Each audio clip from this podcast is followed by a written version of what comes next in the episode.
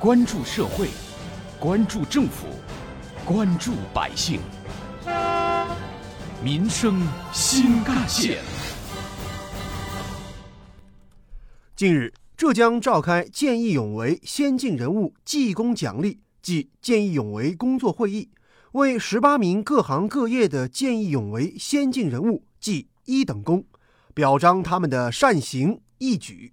他们当中有五人献出了宝贵生命。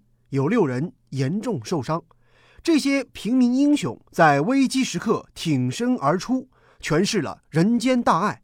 本期民生新干线重点关注：向见义勇为者致敬。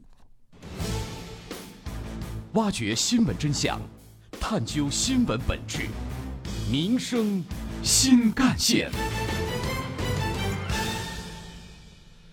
听众朋友们，早上好。欢迎收听今天的民生新干线，我是子文。在十八位受表彰的见义勇为先进人物当中，出生于一九九七年的黄生富是年纪最小的一位，他的生命永远定格在了二十三岁。二零二零年九月三号晚上，赵某因为感情纠纷赌气跳入了宁波余姚的侯清江，丈夫谭某随即下水，抓住不会游泳的妻子，希望可以把她推上岸。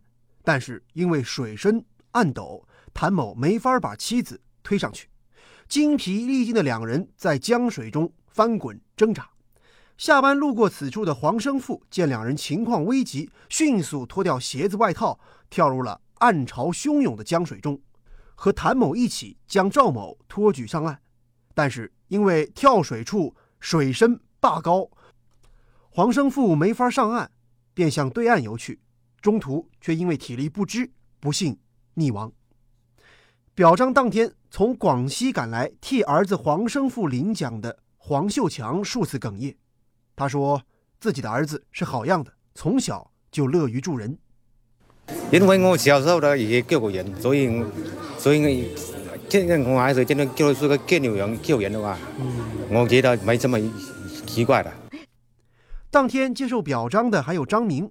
他一九八九年十一月出生，老家在安徽无为，现在是上海市某劳务公司派驻到杭州工作的一名员工。二零二一年六月九号，犯罪嫌疑人张某某因为厌世和报复社会等问题，从外地窜逃至杭州某景区，伺机行凶。中午时分，犯罪嫌疑人张某某突然拔出水果刀，大声叫喊着冲向十米开外的游客。并且向来不及逃离的女游客康某猛刺，而正在附近游玩的张明则第一时间奋不顾身挺身而出，上去制止。搏斗当中，张明的胸腹部、手臂等多处被捅伤，但是他仍然勇敢地一手夺刀，一手抓住对方右臂不放，最终在妻子孙燕的协助下将对方摁倒在地。张明。整个就是想抢刀，一开始没抢到，给他捅了几刀。后来我老婆在后面就看到我流血了，在后面抱住他了，然后我趁机是用手右手夺刀，左手把他手臂给制住了。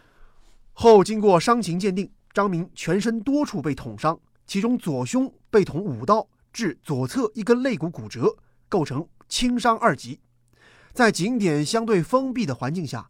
如果没有张明的挺身而出，被捅成重伤的游客康某毫无疑问将受到进一步的伤害，而其他游客也将直接面临被穷凶极恶歹徒伤害的风险。接下来我们要关注的见义勇为的故事的主人翁呢，名字叫做吴小阳，他一九九二年十月出生，老家在安徽阜阳。二零二一年七月十六号上午，吴小阳照常在舟山市普陀区。东港街道某物业公司里，完成自己保安的本职工作。那天上午，恰巧小区里有个租户姓王，忘记了关自家厨房里正熬着的猪油火，把外孙女儿和外孙两个孩子还留在屋里玩耍。无人看管的猪油沸腾之后溅出来，立刻引发大火。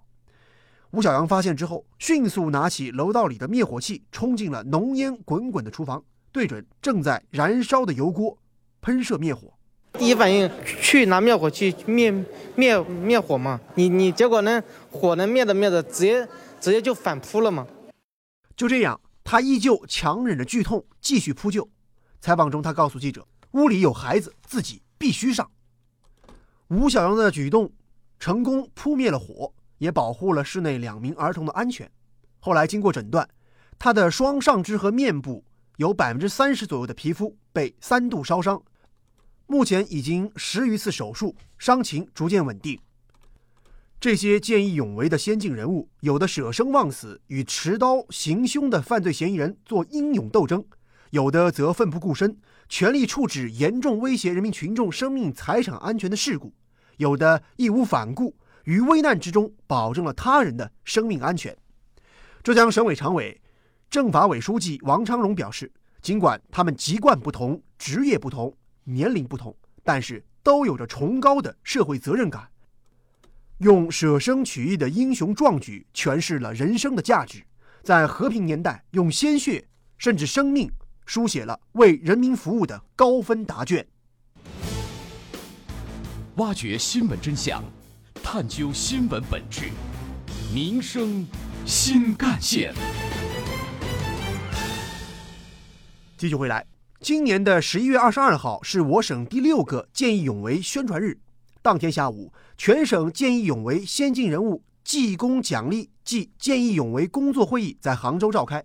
会前，省委书记袁家军、省委副书记、代省长王浩看望了2021年度全省见义勇为先进人物或家属代表。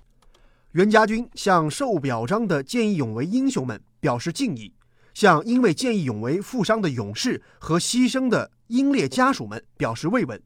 对他们为我省社会建设做出的贡献表示感谢。他提及，受表彰的勇士是我省见义勇为先进典型的优秀代表，是当之无愧新时代最美浙江人的典范，值得全省人民学习。致敬英雄，不少网友也有话说。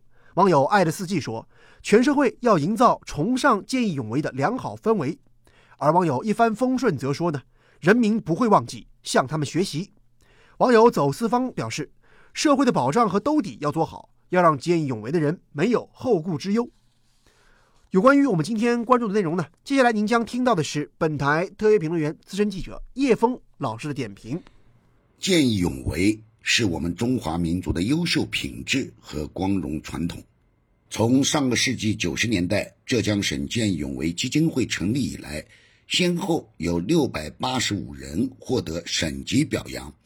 还有更多的见义勇为先进人物受到了十一个市以及所属县市区的表彰。应该说，一个地方见义勇为先进人物的不断涌现，反映了这个地方良好的社会风气和公众的文明程度。值得一提的是，和社会分工的状态相同，在见义勇为先进人物的行列中，普通老百姓占了绝大多数。以这一次受到省级表彰的十八位同志当中，就有两位工人、三位村民、一个厨师、两个保安、三名辅警、一位社工、两位退休职工。也许这些人在平时并不惹人注意，甚至还可能会受到某些人的斜眼相视，但是就是这些普普通通的人物。他们在人民生命财产受到威胁的时候，敢于挺身而出，出手相救，出手相助。有的人甚至因此献出了生命，他们是真正的平民英雄。